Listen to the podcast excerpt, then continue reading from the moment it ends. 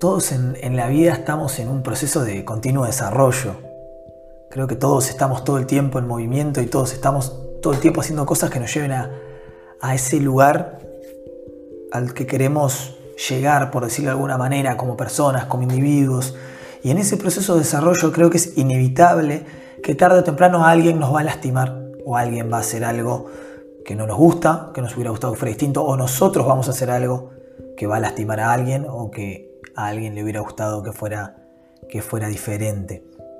Y al sentirnos de esa manera, por supuesto, nuestra mirada sobre la situación, sobre las personas, cambia.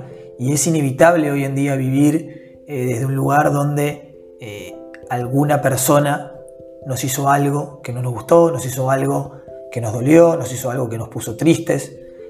Y creo que ahí es donde entra en juego la palabra perdonar donde entra en juego el concepto del, perdón, no el concepto, del concepto capaz que podemos hablar un rato, pero del acto de, de perdonar. Y ahí quiero separar algunos puntos y quiero hablar de por qué el perdón es un regalo que nos hacemos a nosotros mismos. Muchas veces demoramos el acto de perdonar a quien hizo algo porque sentimos que, que perdonar es, dejar pasar, que perdonar es, es olvidar. Y perdonar no es olvidar. Perdonar no es dejar pasar, Perdonar es poder hacer las paces con determinada situación y vamos a ver cómo eso termina siendo un regalo para uno mismo, termina siendo para la paz personal, termina siendo para, para, para que yo mismo pueda seguir viviendo fuera del sufrimiento, porque el no perdonar en muchas situaciones prolonga el, sufrimiento. A veces también entendemos como que perdonar eh, invalida mi derecho a sentir, a estar enojado, a estar dolido y por supuesto que tenés derecho a sentir. Por supuesto que tenés derecho a sentir eso que estás sintiendo cuando alguien hizo algo que no te gustaba. ¿sí? Como siempre, nuestras emociones son nuestra responsabilidad. Las, las demás personas harán cosas y esas cosas tendrán alguna consecuencia en cómo nos sentimos. Y está bien, tenés derecho y eso que estás sintiendo que sentiste es válido.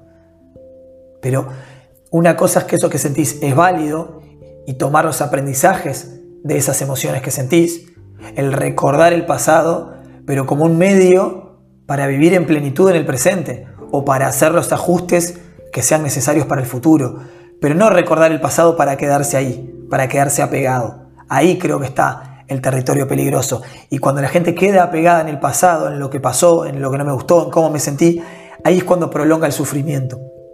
Y ahí es cuando creo que la herramienta del perdón, eh, eh, o, el, acto de perdonar juega un, papel muy muy importante. Y de nuevo, a veces interpretamos que el perdonar es olvidar o el dejar pasar, pero creo que fue Buda que una vez dijo que el guardar rencor es como tomar veneno y esperar que la otra persona muera. Tiene que ver con esto de, de, de que el primero que sufre o el primero que nos suelta al no saber perdonar somos nosotros mismos. Por eso es que entendiendo, digamos, o ampliando la conciencia, sabiendo de que en el proceso de la vida todos, incluso los que más amamos, en algún momento van a hacer algo que nos va a doler o que nosotros vamos a hacer algo que le va a doler o que le va a generar tristeza incluso a esos que queremos, es cuando tenemos que aprender a perdonar y, y, dejar, y permitirnos ser perdonados. Porque de nuevo, el perdón ayuda a dejar ir, el perdón ayuda a soltar el sufrimiento, que no significa de nuevo haber olvidado, que no significa eh, que no voy a tener en cuenta algo que sucedió para ajustar algunas de mis acciones en el futuro. Pero sí significa que dejo el sufrimiento, que acepto y entiendo que todos como seres humanos en nuestro proceso de, crecimiento en la vida podemos cometer errores o podemos voluntaria o involuntariamente generar determinadas emociones eh, o generar los estímulos que llevan a determinadas emociones en los demás. ¿Y cuántas veces lo hemos hecho nosotros? Yo estoy seguro de que muchas veces he causado dolor o tristeza en personas que quiero mucho, tal vez muchas veces involuntariamente. Y obviamente muchas personas en mí. Ahora, puedo elegir quedarme ahí, en ese lugar de no, el otro. Eh, es como que queremos que el otro sufra cuando no lo perdonamos, cuando el que más está sufriendo somos nosotros. Por eso, de nuevo, perdonar es un regalo hacia uno mismo. Lo primero que hace el perdón es liberarme a mí, es desapegarme, desencadenarme de ese acontecimiento que tanto sufrimiento me genera. Es sacarle poder sobre mí a ese acontecimiento. No porque eso no sea importante, no porque yo no deba recordar eso para justamente el día de mañana manejar las situaciones de diferentes maneras, pero es para soltar el sufrimiento.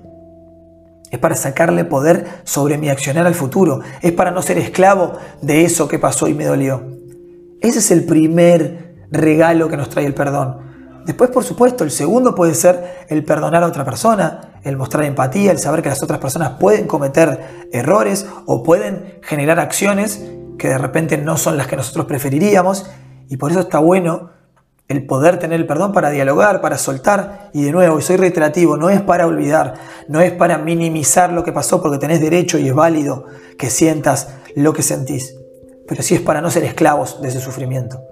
Ahí es cuando creo que el perdón juega una, una pieza muy, un papel muy, muy importante. Por eso te invito a, a que la próxima vez que te cueste mucho perdonar a alguien que hizo algo que realmente te dolió, entiendas y, cuando tengas esa, esa idea de que, de que, de que, claro, no, no le perdono porque no se lo merece. Y tal vez tengas razón, pero vos sí te lo mereces. Vos te mereces no ser esclavo o esclava de eso que te está haciendo sufrir, que no te deja avanzar, que no te deja soltar, es para vos. El primer regalo del perdón es para vos. Yo al perdonar suelto eso que me está haciendo sufrir tanto, suelto eso a lo que quedé tan pegado que no me deja avanzar, que no me deja cambiar mi mirada de la situación. Y creo que un bonus es que la otra persona sienta nuestra empatía, que la otra persona pueda sentir que puede dar de vuelta a la página después de tal vez un error o una acción que podría haber sido distinta. Pero de nuevo, el primer regalo del perdón es hacia uno mismo, es hacia vos. Por eso es que es tan importante aprender a perdonar, para aprender a soltar, para, vivir para aprender a vivir en plenitud, en liviandad, siendo como, como un espejo, ¿no? Eh, donde tomamos todo, pero lo soltamos rápidamente, ese espejo que refleja todo, no rechaza nada, pero no se queda con nada sobre todo cuando hablamos de cosas negativas, porque si nos quedamos atrapados en las acciones negativas propias o de las demás personas, es ahí cuando se prolonga la inestabilidad, es cuando se prolonga el, el sufrimiento, cuando se prolonga el dolor más allá de la situación.